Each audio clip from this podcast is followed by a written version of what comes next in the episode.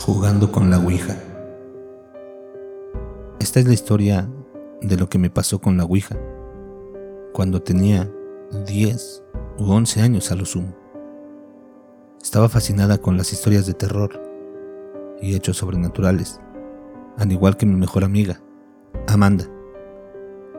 Solíamos hacer largas caminatas al anochecer mientras su madre nos contaba historias de miedo.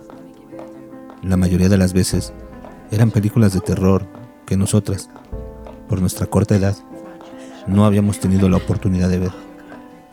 Otras se trataban de leyendas urbanas y relatos que se iba inventando sobre la marcha. En una ocasión, decidimos jugar con la Ouija. Habíamos oído muchas historias sobre gente que lo había hecho y se les había revelado su futuro. Como aquel hombre que preguntó sobre su muerte y se le dijo la fecha y que un camión sería la causa. Y como el hombre había evitado salir de su casa el día señalado, tropezó con el camión de juguete de su hijo, desnucándose y muriendo en el acto. O como unas chicas que habían intentado hacer una especie de tabla ouija con un libro y unas tijeras. Y las tijeras habían cobrado vida y se habían clavado en el pecho de una de las asistentes que se había reído del espíritu que se les había manifestado. Pero todo aquello a nosotras nos sonaba cuento chino, para dar cierto atractivo a un juego de sociedad decadente, por lo que no le dimos importancia. Así que confeccionamos nuestro propio tablero Ouija, con un papel y dibujando circunferencias con un vaso. Pusimos todas las letras del alfabeto una interrogación, un sí, un no y un círculo vacío donde colocamos el vaso. Éramos tres. Amanda, su madre y yo. Al ser invierno, nos pusimos cerca del fuego al lado de la chimenea. La madre de Amanda preguntó si había alguien en la habitación que quisiera ponerse en contacto con nosotras. Al principio no pasó nada todas mirándonos con cara de seriedad, expectantes, cuando, de repente, el vaso comenzó a hacer círculos. Amanda pensó que su madre estaba haciendo trampa para asustarnos, y así lo dijo, por lo que la madre quitó los dedos del vaso invertido y este se siguió moviendo. Yo sé que yo no lo movía, pero me quedaba la duda de que fuera Amanda. Tampoco quise hacer la prueba. Estaba entre asustada y emocionada porque aquello estuviera sucediendo. El vaso, tras muchas vueltas, acabó parando en el cielo.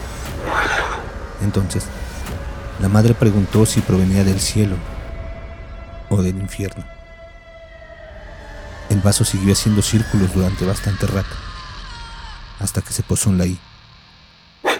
Siguió en la N y ya estaba claro lo que iba a seguir. Así que la madre dijo que antes de que se formara la palabra del todo, había que echar al espíritu. Y Amanda, algo nerviosa, le chilló a su madre que por favor no la asustara más. La madre de Amanda entonces dijo, Vete de aquí y no vuelvas más. Y en ese instante hubo un fogonazo en la chimenea y el vaso estalló en mil pedazos sin que se hubiera caído al suelo ni nada. Nos quedamos las tres muy nerviosas por lo sucedido. Pero el padre de Amanda nos dijo que tal vez el vaso estaba muy frío cuando lo habíamos cogido de la cocina y que después, al estar tan cerca del fuego, había estallado por el cambio de temperatura brusco.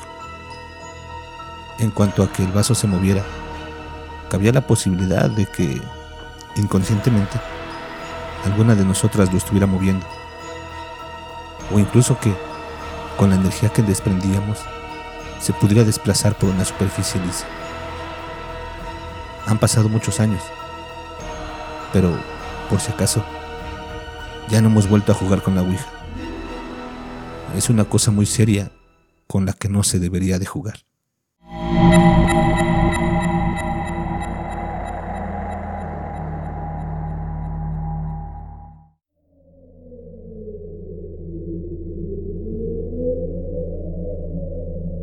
¿Qué les ha parecido la narración terroríficos?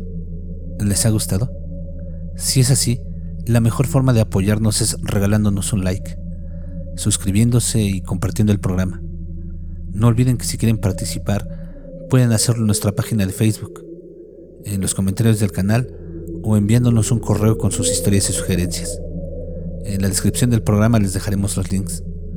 Muchas gracias por escucharnos y no tengan miedo de eso que no pueden ver, pero está ahí, detrás de ustedes.